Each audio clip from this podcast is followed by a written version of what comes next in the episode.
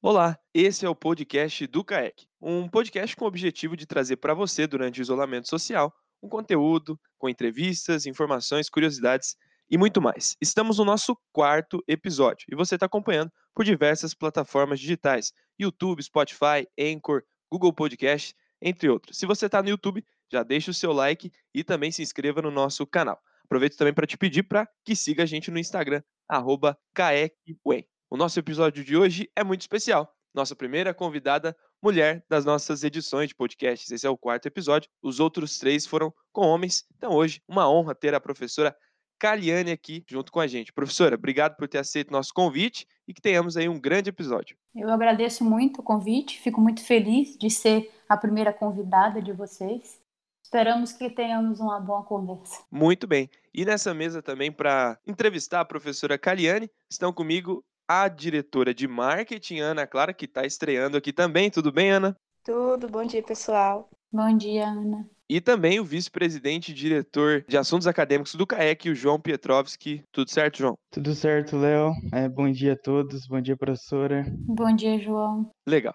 Bom, nós vamos começar com essa conversa então, né? Contando uma breve história da professora Caliane, que, assim como lá no primeiro episódio eu disse para o professor Oswaldo, não tem como não falar agora, né? É perceptível o sotaque, né? Não são paranaenses, é, foi o que eu disse para o professor naquela oportunidade, e hoje trago de volta para a professora Caliane. Eu queria perguntar, então, para dar início à nossa conversa, o porquê que ela escolheu a engenharia química, ou a engenharia química a escolheu, e como foi a trajetória até chegar em Maringá, já que esse sotaque é de outra localidade do país. Legal, Leonardo. Bom, isso eu sempre falo nas aulas, quando eu começo. No primeiro dia de aula, com todo, toda a disciplina que eu dou, eu gosto de contar um pouco da minha história. Então, quem já foi meu aluno é, que está ouvindo esse podcast provavelmente já ouviu um pouco dessa história que eu vou contar. É, eu sou natural de Salvador, na Bahia. Né? Morei em Salvador até meus 18 anos, quando eu me mudei para fazer é, faculdade, né, na Unicamp. Mas por que engenharia química, né? Na verdade, minha escolha pela engenharia química, eu acho que é muito comum a, a maioria das pessoas que escolhem engenharia química escolhi sem saber muito bem o que que é engenharia química, né? Na verdade, sempre eu fui apaixonada por matemática desde muito pequena. A matéria que eu mais gostava era a matemática. Eu sempre fui uma pessoa das exatas. A minha cabeça sempre foi uma cabeça matemática não gostava muito das humanas e tal. Biologia eu levava, não gostava, mas também não, não amava, não amava, mas também não odiava, né? É, levava. Português eu sempre gostei também, tanto assim, na verdade, quando eu era da, da escola, eu, minha vontade era fazer matemática. Mas aí veja que engraçado, eu dizia assim, eu não vou fazer matemática não, porque se eu fizer matemática eu vou virar professora. Veja só, virei professora, né? Mas aí eu falei, não, vou fazer alguma engenharia. Então, se não fosse fazer engenharia ou matemática, minha vontade era fazer letras. Né? Bom, é, aí, dentre as engenharias, eu gostava de química também, depois que a gente é, começa o, o, então colegial, né, hoje ensino médio. É, então, eu gostava de química, achava que é uma engenharia que misturava as duas coisas, gostava de física também. Eu não gostava, na verdade, a engenharia química foi mais por, por é, exclusão das outras engenharias. Não queria engenharia civil, não queria engenharia mecânica e tal. É, aí resolvi fazer engenharia química, porque eu gostava de química também, gostava muito de matemática, e aí fui fazer engenharia química. Minha escolha seria essa. Na época da escola, eu fiz muitos daqueles testes vocacionais e tal. Aí, na época do vestibular, eu prestei vestibular, olha, meu terceiro ano foi no 1992. Naquela época, o mundo era bastante diferente do que é hoje, né? Então, eu tenho um, um casal de tios que mora em Campinas. Meu, meu, meu tio era, né, hoje já está aposentado, professor de física da Unicamp. Então, a Unicamp sempre viveu é, nas nossas conversas familiares, né? Então, quando eles iam passar as férias na Bahia, férias de fim de ano e tal, meu tio sempre falava muito da Unicamp e tal. E ele falou: não, vem fazer o vestibular na Unicamp, você fica lá em casa e tal. Porque naquela época, o vestibular da Unicamp, que é feito em muitos lugares do país, já era feito em alguns lugares, mas em Salvador ainda não era feito. Então, eu é, naquela época eu fiz universidade vestibular para a Universidade Federal da Bahia, em Engenharia Química. É, a outra universidade que tinha lá era é, é, tipo a PUC, né, que lá a gente chama de católica, não tinha engenharia química, então, dentre as engenharias que tinha, eu fiz engenharia civil, prestei para engenharia civil, E viajei para Campinas nas duas fases e fiz o vestibular para engenharia química na Unicamp. Daí eu passei nas três universidades e aí você não tem dúvida, né? Você passa na UFPA, passa na Unicamp, você vai cursar o quê, né? Vou cursar Unicamp. E aí fui morar com os meus tios. Morei na casa deles durante toda a minha graduação, é, minha segunda ou terceira família, digamos assim, né? De pai e mãe, eu tenho outro casal de tios muito amado lá na Bahia, que sempre foram muito presentes na minha vida. É, e daí eu cursei a graduação lá em Campinas, sempre é, fiz, sempre adorei as matérias, né? Sempre a minha primeira matéria, a primeira a matéria do primeiro ano que eu mais amei foi cálculo 1, né? Minha cabeça é uma cabeça matemática. Gostava de cálculo numérico, sempre gostei de programação. É, as matérias da engenharia eu gostava também, mas é, sempre aquelas mais voltadas para a parte mais é, numérica, né? Mais números e cálculos e coisas assim. Bom, aí eu vivi uma história também que é muito comum a muitas das pessoas que fazem a universidade. Você não tem muita certeza depois que eu me formar o que, é que eu vou fazer, né? É, eu fiz estágio em, na área de instrumentação e controle, na. Como é que chama? É uma. Oh, me fugiu o nome agora. Mas é lá em Piracicaba, na é, Copersuca, né? Que é, na verdade, é uma cooperativa de, de usineiros, então era voltado para a área de produção de açúcar e álcool, mas eu, minha, meu estágio, na verdade, foi muito dentro de escritório, fazendo, desenvolvendo um programa, na verdade, para instrumentação, de leitura de coisas e conversão é, para cálculos de velocidades, cálculos de vazões e tal, a partir da leitura que era feita e tal. Então era com programação. Bom, aí terminei a universidade, fiz um monte de processo de trainees e tal, e aí passei, fui ser trainee na VCP, que era Votorantim Celulose Papel, uma empresa que não existe mais. É, depois foi comprada pela pela dizer, teve um joint venture lá com a Aracruz e tal, virou outro, não que não existam mais as fábricas, né, mas não existe mais a Votorantim Celulose Papel.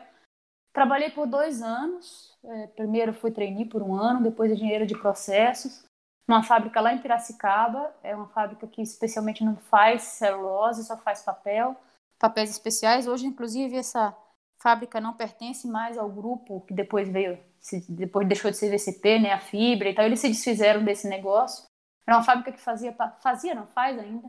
Eu sei, a, salvo engano meu, que ela agora pertence a um grupo japonês, faz papéis especiais, assim. É, mas, assim, esses meus, trabalhei por dois anos lá. Esses meus dois anos serviram para eu ver que meu lugar não era a indústria, não era o chão de fábrica. O meu lugar é o lugar acadêmico. Eu sempre fui uma pessoa que gostei de estudar, até esqueci de falar, né? na graduação eu fiz é, iniciação científica, né? numa área de programação. É, e isso já veio, assim, eu, eu me sentia, quando eu trabalhava por dois anos lá na VCP, por esses dois anos, eu cada vez mais fui percebendo, eu sentia muita saudade de, de estudar, de ter desafio intelectual. Percebia que meu lugar era o meio acadêmico, né? E aí, enquanto eu estava trabalhando ainda, eu morava em Campinas, né? trabalhava em Piracicaba, mas morava em Campinas. Piracicaba fica a uns 75 quilômetros de Campinas. E aí, no final de tarde, eu comecei a entrar em contato com os professores meus, né, da graduação lá da Faculdade de Engenharia Química, é, então saía de lá e no final da tarde, saía do trabalho, no final da tarde eu ia lá conversar com o outro, dizendo, oh, eu tô com vontade de voltar, que áreas que você tem para trabalhar e tal. E aí acabei me decidindo por trabalhar com o professor Rubens Maciel Filho, que é uma pessoa assim extraordinária, trabalha trabalha com modelagem, simulação, otimização, que é a área com a qual eu, em que eu vim me especializar.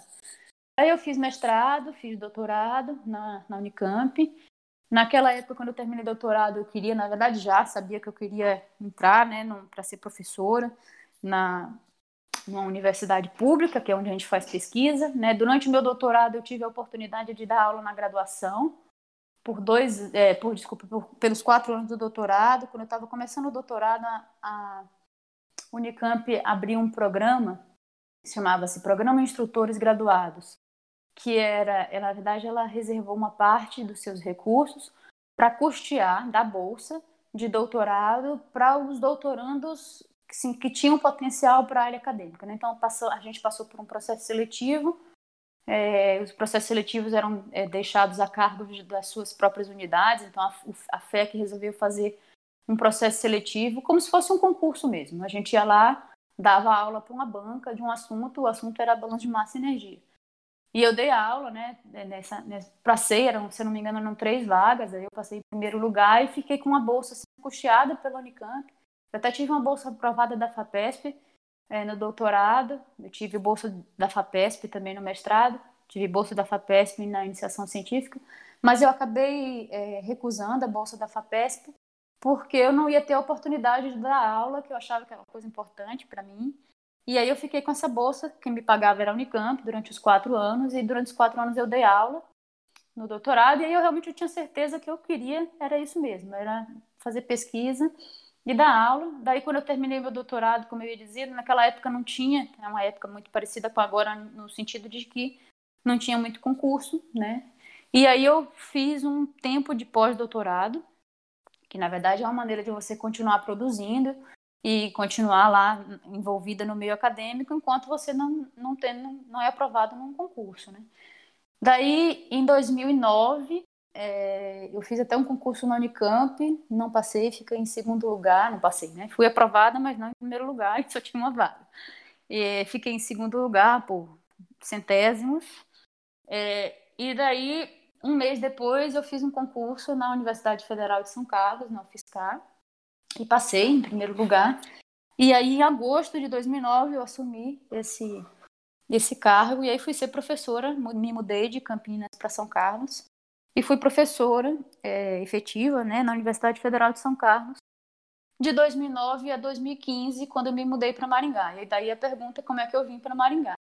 É, eu já estava com essa carreira lá na, na UFSCar, é, gosto bastante de lá da UFSCar, gostava bastante do corpo docente, tenho grandes colegas lá, grandes amigos. Mas o que me chamou para Maringá foi o coração, né? É, talvez muitos de vocês saibam que o meu marido é professor aqui do DEC, né, da, da UEI, e a gente não podia viver eternamente separado, né? Então, em 2014, eu fiz um concurso aqui para a UEI, é, passei, né, e a UEI demora um certo tempo razoável, né, para poder convocar os seus concursados, e eu assumi aqui na UEM eu acho que, se eu não me engano, o concurso deve ter sido lá para maio de 2014. Eu assumi em outubro de 2015 aqui no, no DEC, né? E aí, desde então, eu sou professora daqui do DEC. Muito legal, professora. É, e você falou um pouco que você fez parte de uma iniciação quando você era graduanda. Você considera importante participar de atividades extracurriculares durante a graduação? Ah, bastante. É bastante interessante, porque você é, até você passa a se conhecer melhor, né? Eu acho. A gente, quando entra na universidade, a gente é muito novo, a gente não sabe nem se escolher o curso certo, né? É, a gente começa, faz lá o curso, tanto que muitos depois descobrem que não é aquele curso e mudam de curso. E mesmo que você esteja fazendo o curso certo, muitas vezes você não sabe, você não se conhece ainda. Qual é o, o que, que eu gosto exatamente de fazer? Então, seja iniciação científica, seja empresa júnior, sei lá, é PET, tem tantas entidades né, estudantis hoje em dia. Eu acho importante a pessoa desenvolver em outras coisas, até mesmo para ela se conhecer e ver exatamente do que, que ela gosta, né? Para que ela possa ter uma, um melhor discernimento quando ela estiver ganhando o canudo dela lá. Embora muitas vezes isso não, seja é, definitivo, a pessoa, ah, não, é isso mesmo, já conhece. Tanto como acabei de contar para vocês a minha história, né?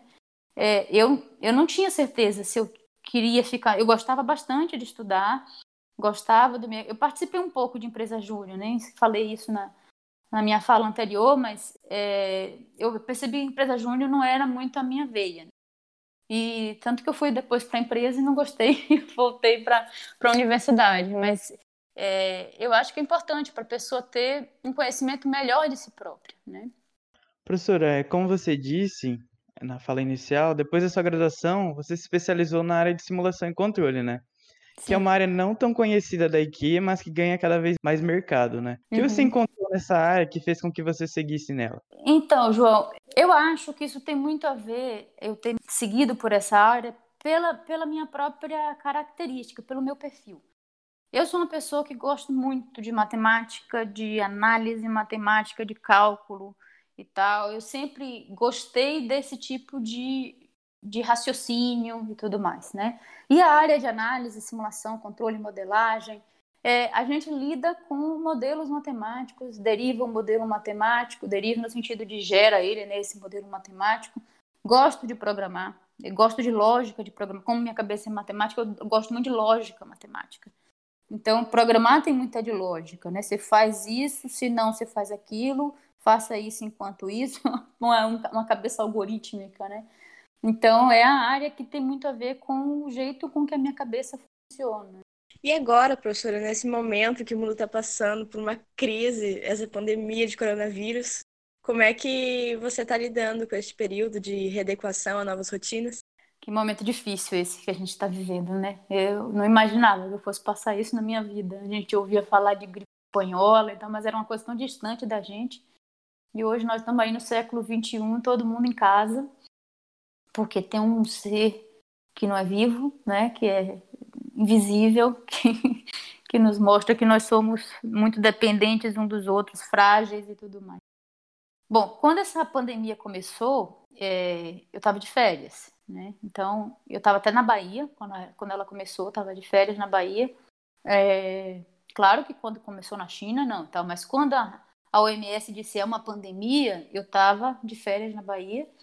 E aí começou, quando começaram aquelas, aquelas né, intervenções, não, vamos fechar isso, fecha aquilo, fecha em casa e tal. Aí eu voltei para Maringá, é, salvo engano meu, um dia depois que eu voltei foi quando o prefeito decretou, as, teve os primeiros decretos né, do prefeito, da prefeitura de Maringá, fechando as coisas e etc. É, no dia depois que eu cheguei, é, aqui em casa a gente tem uma, uma funcionária para nos ajudar no dia a dia, eu falei para ela, é melhor você não vir mais não, por enquanto, né? A gente, claro, vai continuar ali pagando, mas você fica exposta, você fica pegando ônibus e tal. É melhor você ficar em casa. É, a gente não sabe quanto tempo isso vai durar e tal, mas a gente vai se falando aí por WhatsApp. Então, nesse primeiro momento, eu estava de férias, é, eu acabei ficando, estamos todos em casa, né? Mas fui muito ocupada por tarefas domésticas? Até, até a gente entrar um pouco no ritmo, porque a gente não está tudo que ela faz, a gente não consegue fazer porque ela trabalha oito horas por dia, né? Todos os dias da semana. Então tem coisas da casa que ficam meio largadas mesmo, né? Aí quando acabaram as minhas férias, aí você começa com todas as, as digamos assim, as coisas que você é requisitado, né? Então tem todos os alunos de iniciação científica, mestrado doutorado que a gente orienta, as publicações que a gente submete, né? Nesse período a gente tem, eu pelo menos tenho trabalhado muito em artigo científico, é, a gente faz revisão de artigo e etc. E aí a gente tem um. Eu, eu, quase não saio de casa, até a gente aqui em casa meio que determinou, assim, estipulou que quando vai fazer compras em supermercado e tal, é mais o meu marido que vai, porque eu. Eu não consigo muito não pegar no nariz. Eu tenho rinite alérgica, então meu nariz coça muito. Quando eu, eu nem percebo, eu já peguei no rosto. Então, não, então eu não saio muito de casa, mas ele que sai. No começo ainda tinha mais aquela aquela neura, né? Que todo mundo tava com neuro, chega, tem que higienizar tudo e tal. É...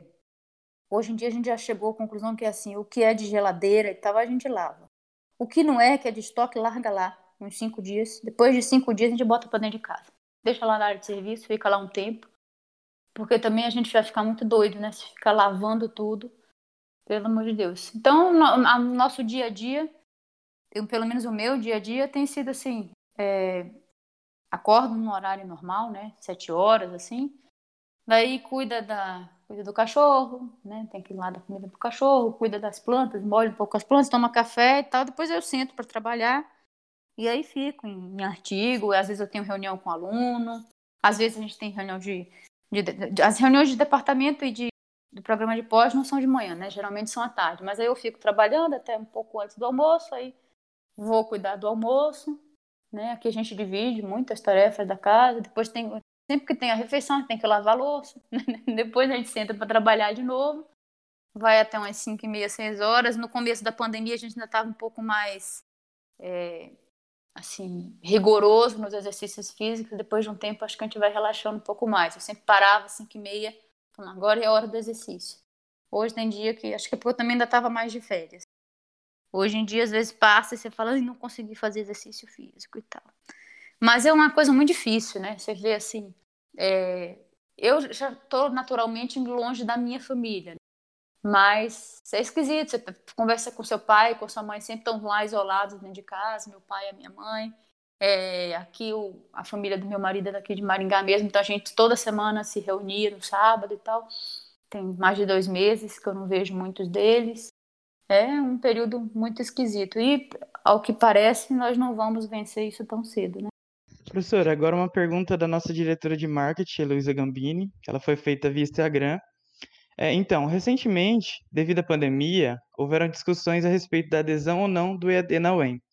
Você entende que a UEM acertou em não adotar as atividades remotas obrigatórias? Olha, eu acho que sim. É, a gente tem que pensar o que se foi discutido muito, aquela reunião do CEP longa, a última, né, onde isso realmente foi é, decidido mesmo. Eu até acompanhei pelo YouTube, acho que muitos também acompanharam.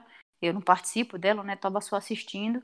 É, mas muitas das discussões que se fizeram lá, que foram feitas lá, eu realmente concordo que assim, se foi feita aquela pesquisa, 70% dos alunos responderam. A salvo engano meu, 44% dos, dos docentes responderam. Significa que quem não respondeu pode ser que nem acesso tenha, né? É, a, a, banda larga, a computador, a, a maneira de assistir ou ministrar um curso à distância. E dos que responderam, muitos até disseram que não tinham condições, né? Então, parece que dos 70% dos discentes que responderam, 90%, 90% tinha, na média, né? Claro que tinha variações de curso a curso, é, mas tem que tomar uma decisão para a universidade inteira, né? Então, 90% falou, não, eu tenho condições de assistir aulas à distância e tal. Mas os outros 10 não tinham, né? Então, é... E se você for pensar do ponto de vista constitucional, que todos têm que ter direitos iguais, né, ter, ter o acesso e tal. É, então, eu acho que foi acertado, não é obrigatória, não vamos fazer a distância. É, assim, é uma coisa. Esse momento da pandemia também coloca a gente numa situação para a gente repensar muito, muitas das maneiras com as quais a gente faz as coisas. É, em termos de ensino mesmo, a gente vê que a gente pode mudar muita coisa, né? Mas tem que fazer de uma maneira mais organizada, não nessa maneira afoita e, e eu acho que seria um pouco caótico se nós fizéssemos de outra maneira, seria um pouco desastroso.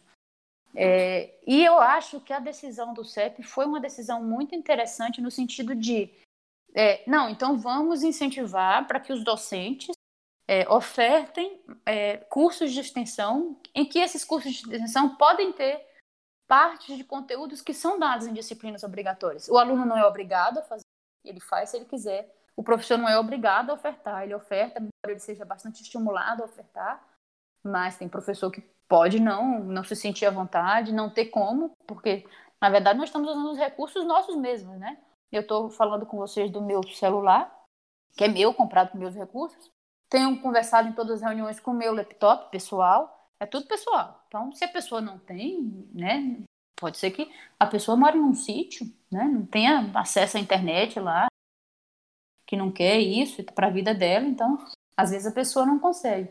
Mas essa opção de nós ofertarmos cursos de extensão com conteúdos que não necessariamente são conteúdos de obrigatórios, mas pode ter parte de conteúdos de obrigatórios, é bastante interessante e até vai ser um laboratório para que nós aprendamos a fazer nós docentes, né, aprendemos a fazer é, de uma outra forma, coisas que a gente sempre fazia daquele jeito lá na sala de aula, presencialmente e tal. A gente pode se reinventar, né? É a oportunidade da gente se reinventar em muitas coisas. Eu acho que muitos dos conteúdos que nós ministramos, eu particularmente não, não consigo vislumbrar fazer isso, pelo menos com a estrutura que eu tenho só na minha casa. A gente pode até pensar assim, ah, poderia ter um, uma videoaula, uma coisa, beleza. Não tenho como fazer isso na minha casa. Eu sei montar videoaula. É, muitas vezes a gente usa, na engenharia, a gente precisa muito de lousa, de quadro, porque a gente não está só discutindo textos e coisas assim, como muitas vezes é o pessoal de humana. A gente precisa de um quadro para desenhar um diagrama, para escrever uma equação e mostrar, não, isso aqui é zero, por causa disso leva daqui para lá.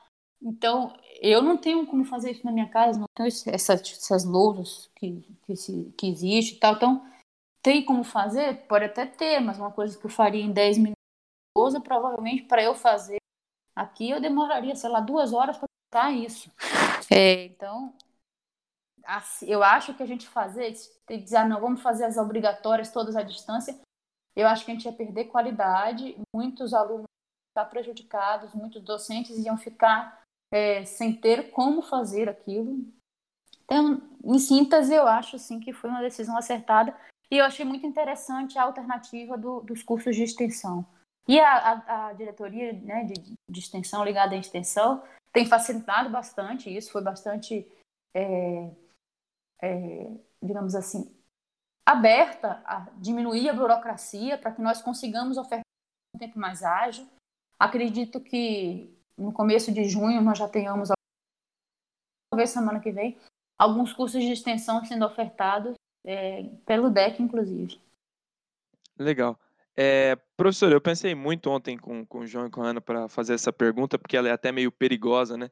Mas a discussão sobre os novos métodos de ensino, inclusive com a vinda do Ivanildo no SEC, né, explanando para a gente muitas alternativas, já está uhum. tá acontecendo nas universidades, no nosso departamento e tudo mais.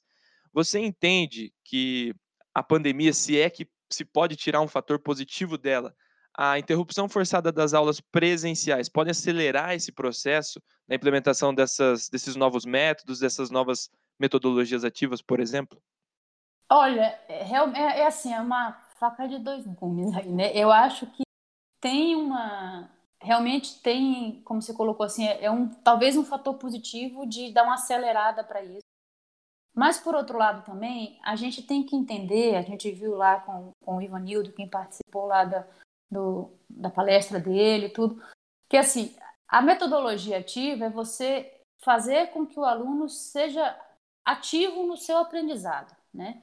E a gente não pode cair no, no, no, perigo de achar que, ah, então vamos fazer o seguinte: a gente dá um texto para o aluno ler, é, ele lê o texto e depois a gente meramente abre, senta aqui e fala assim: não, agora vamos fazer essa lista aqui e tal, sem haver uma participação ativa. Quer dizer assim, não vai ler? Às vezes o aluno também está na, na pandemia, na, nas situações inúmeras que ele está tendo aí e tal e não tem o estímulo, às vezes, só para ler, e não, não é no ler que ele vai aprender. Ou então não vá ver essa videoaula aqui. A aula a aula está dada, né?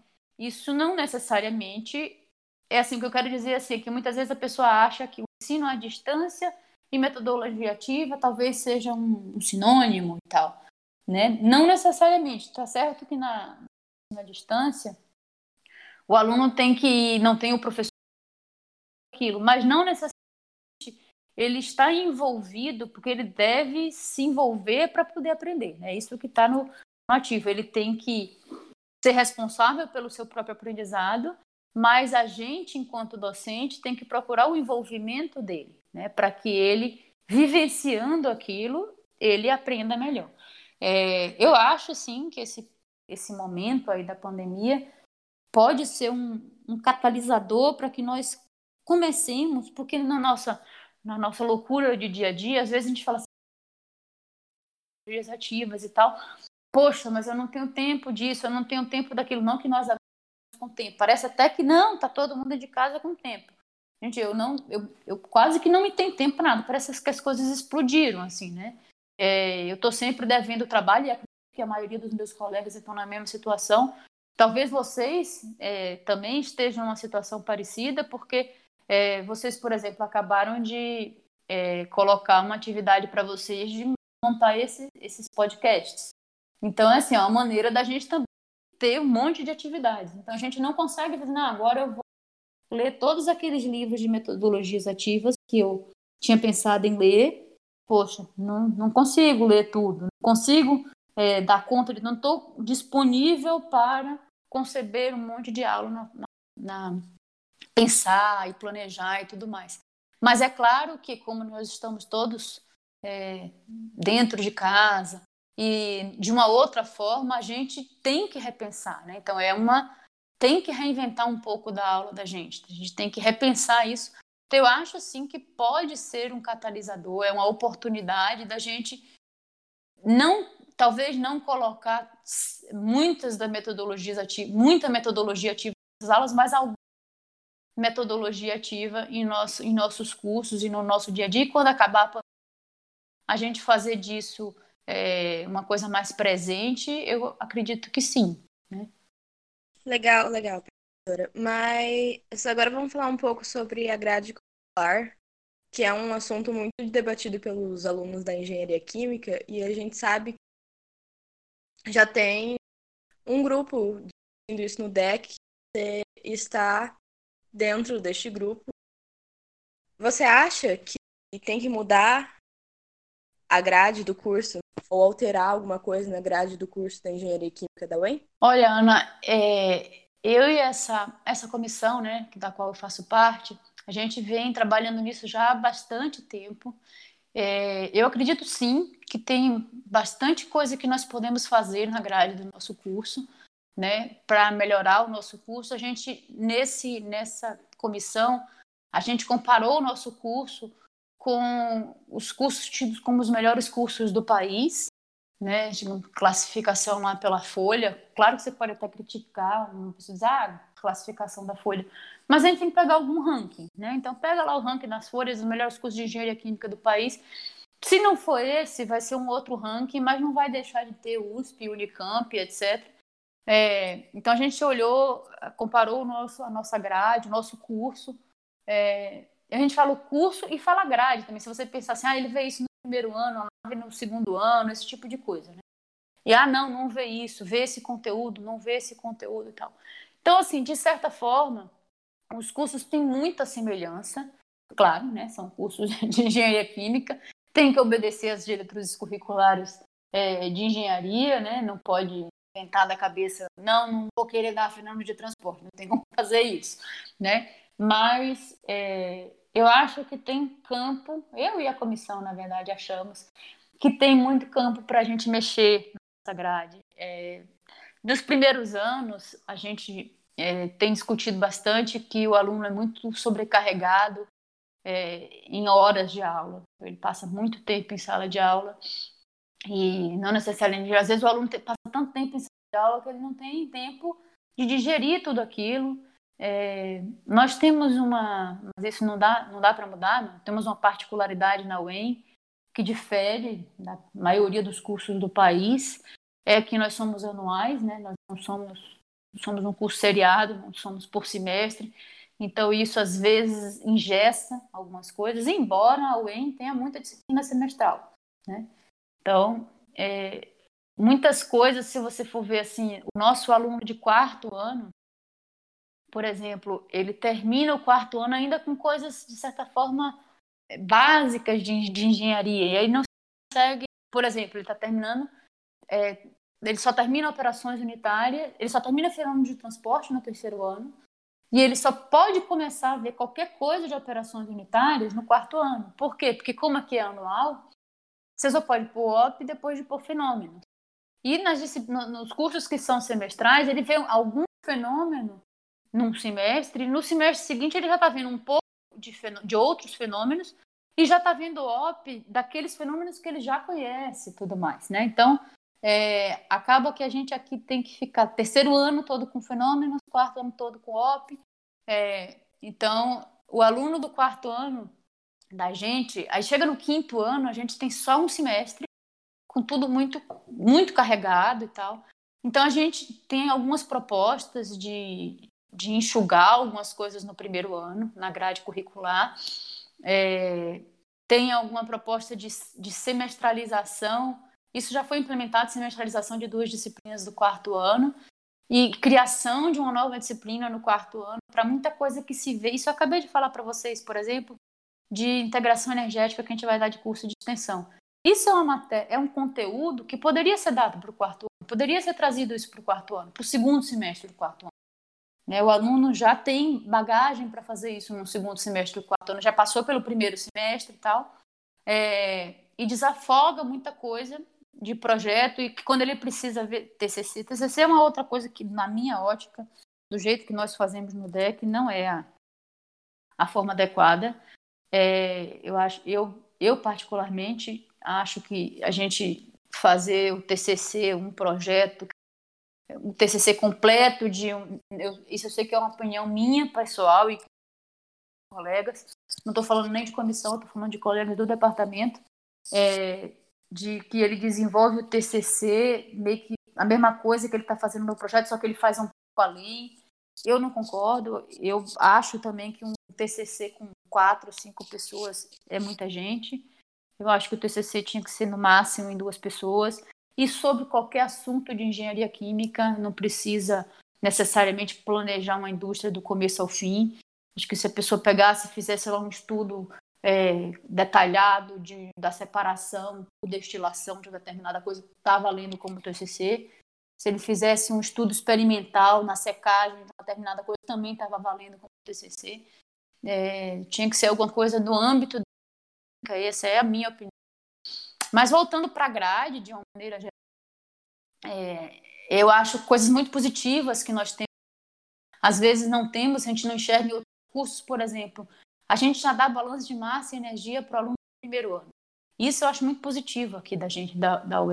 É, eu, eu dei o balanço de massa e energia, dei por muitos anos na minha vida, desde que eu falei para vocês que eu dava aula no doutorado, é, lá na, na Unicamp. Depois do doutorado, eu fui convidada para dar como professora voluntária no meu pós-doc lá na Unicamp. Eu também continuei dando aula, porque tinha experiência de dar aula lá com eles durante todo o doutorado.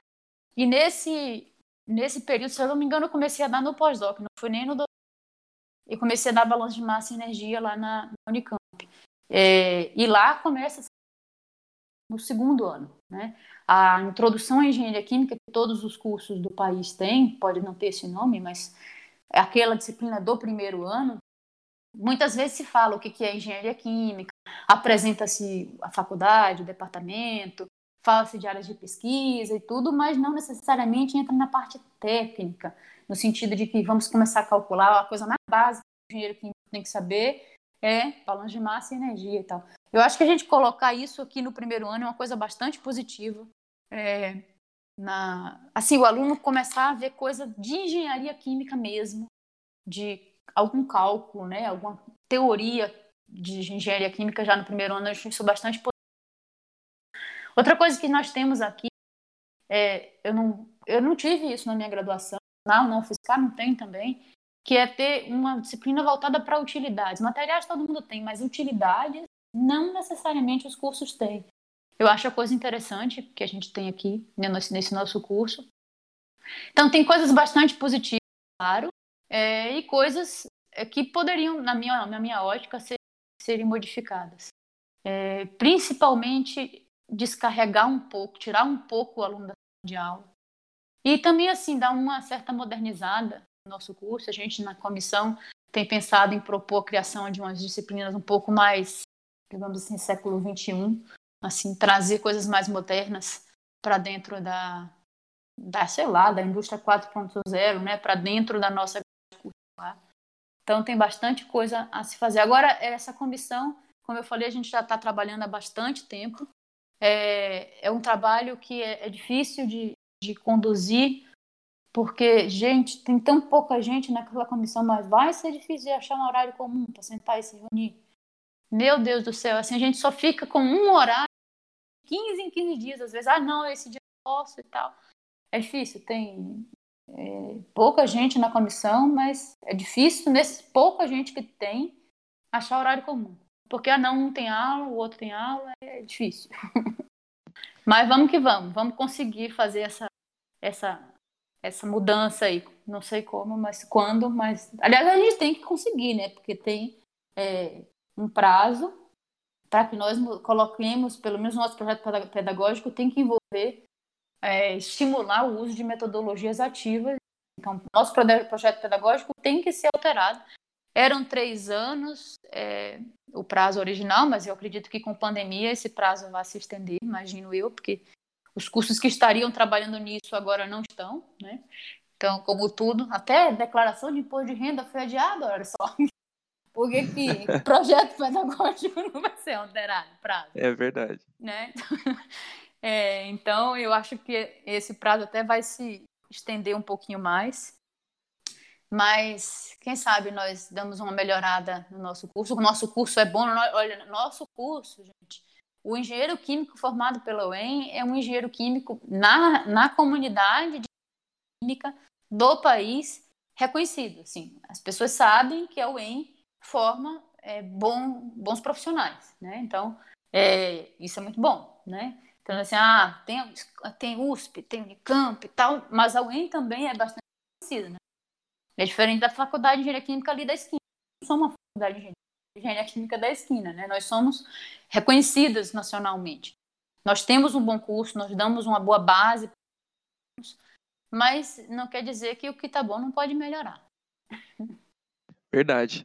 É, professora, vou, vou trazer duas perguntinhas aqui que provavelmente as respostas serão curtas, porque são meio fora do contexto, né? Não tem como certo. colocar no contextozinho, mas são que, que vieram pelo Instagram, lá no arroba CAEQUEM. Primeira pergunta do Guilherme Ortega, ele pergunta se, é, caso a, a UEM volte em agosto, por exemplo, é possível certo. que os anos comecem sempre no meio do ano?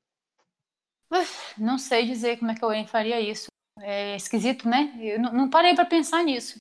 Mas eu acho que não vai ser sempre em agosto. A gente sempre que tem greve, por exemplo, quando tem uma greve grande, a gente fica um tempo até começar em assim, né? voltar a começar em março. Então a gente fica é, vai demoraria alguns anos aí, mas eu acho que a gente digamos agosto, vai julho, junho, tal, daqui, daqui a alguns anos a gente começar em março de novo. É, Engraçado que se a gente fosse começar em agosto, alguma coisa assim, a gente entraria como, como é o, o, hemisfério norte, né? Então, viraríamos europeus. É, e os europeus, quem sabe, virariam o hemisfério sul, né? Porque também é. lá as coisas estão paradas. Ia é ter uma mudança legal. É. é. E a outra pergunta que veio é do William, na verdade é um assunto totalmente diferente. Ele pergunta, né? Acho que ele tem, ele almeja né, ser professor depois a, da universidade e tudo mais, ele pergunta se é, na pós-graduação, mestrado doutorado, é, há alguma disciplina ou algum sentido de ensinar a didática, né, não só o próprio conteúdo, ensinar o, o aluno a ser professor. É, isso, William, é uma, uma coisa que varia muito dos programas de pós-graduação, entre os programas de pós-graduação né, no país, né? Aqui na UEM, a gente tem uma disciplina que é hoje é uma disciplina obrigatória, mas nós no mundo PEC, PEC é o Programa de Engenharia Química aqui da, da UEM, nós temos até discutido se nós vamos continuar mantendo isso como disciplina obrigatória, que é metodologia de ensino e metodologia do ensino superior. É, eu, por exemplo, que como falei para vocês, eu fiz mestrado e doutorado na Unicamp. Não tive nada disso. É, não, não, tem, não, eu nunca tive nada mal como se ensina, como não se ensina. A, a maioria dos professores faz é, faz pelo coração, faz como viu, como viram fazer, como achava que deveria ser feito e tudo mais. Então a pessoa tem aqui ou tem aquilo em si, é inato, né? Vai vendo com os outros, se espelha, muita gente se espelha num professor que teve, que gostou, né? Ah, eu gosto, eu achava que era legal do jeito então, mas assim, numa resposta rápida, tem, na pós-graduação tem, depende do programa de pós-graduação. Nós aqui na UEM hoje temos. Quem é que ministra isso? É um professor do PEC, da, da engenharia química? Não, é o pessoal da educação que é voltado com, com para isso. E até muito por isso que nós estamos pensando em tirar ela pelo menos de ser obrigatória, não? ela não vai ser mais possível do aluno cursar, seria uma, uma disciplina é, eletiva, né? É optativa como queiram chamar. Mas por quê? Porque como não é um professor do PEC, é difícil você pegar o seu, ah, esse ano eu tenho 40 alunos, ano que vem eu tenho 60 alunos, eu tenho 80 alunos, e é uma demanda isso para um, outro programa, né? Então, não é uma, uma demanda que os professores daquele mesmo programa têm que atender. Quem tem que atender isso é um professor de um outro departamento e tudo mais. Então, às vezes, a oferta, a gente fica um pouco é, às vezes de calça curta, porque a gente tem que, como é obrigatório, tem que ofertar isso para o aluno, mas quem oferta não somos nós. Então nós estamos pensando em talvez transformar isso de obrigatória para.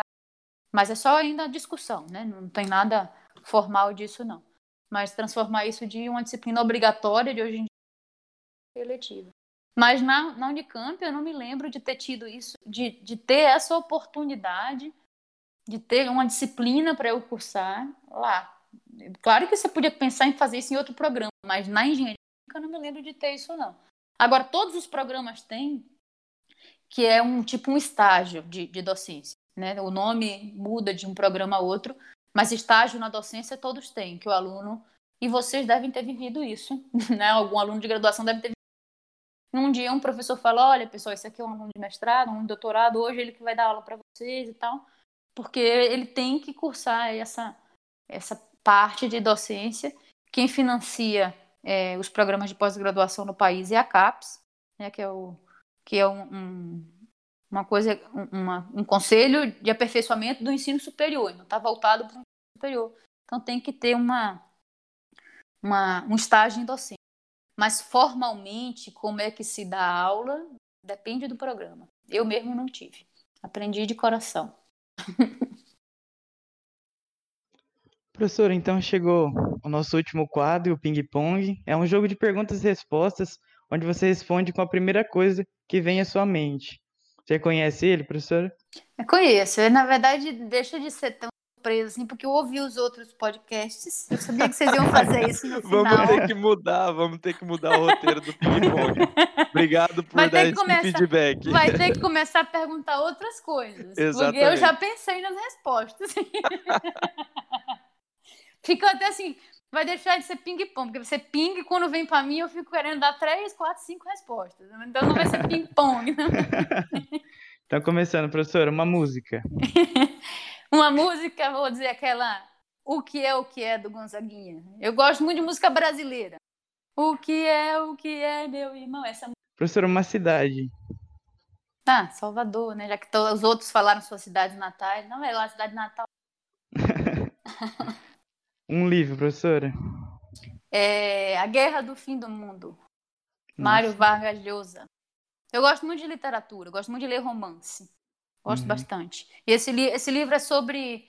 É, é romanceado, mas é sobre a Guerra de Canudos. Muito bom.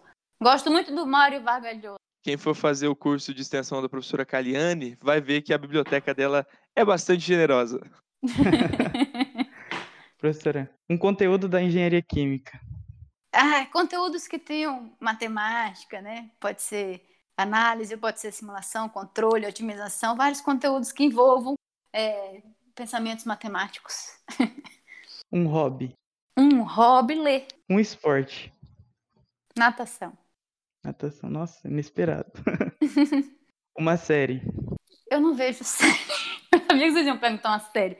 Pode ser um filme? Então, um filme, professora. É, uma, Isso. É, o grande, poderoso chefão. Eu lembro de você fazendo referência ao poderoso chefão lá na é, sala. Do nada, é, professora fazendo referência. É um grande filme.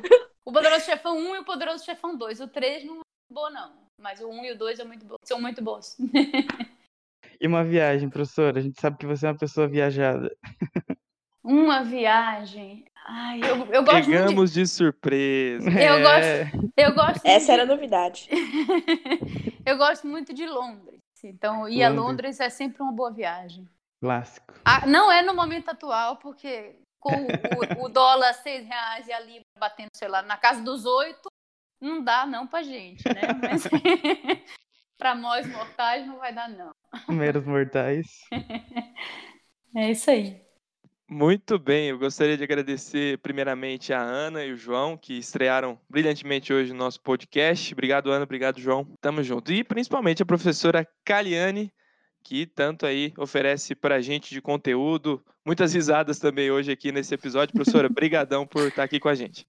Eu que agradeço muito a oportunidade de ter é, contribuído aí no podcast semanal de vocês. Show de bola.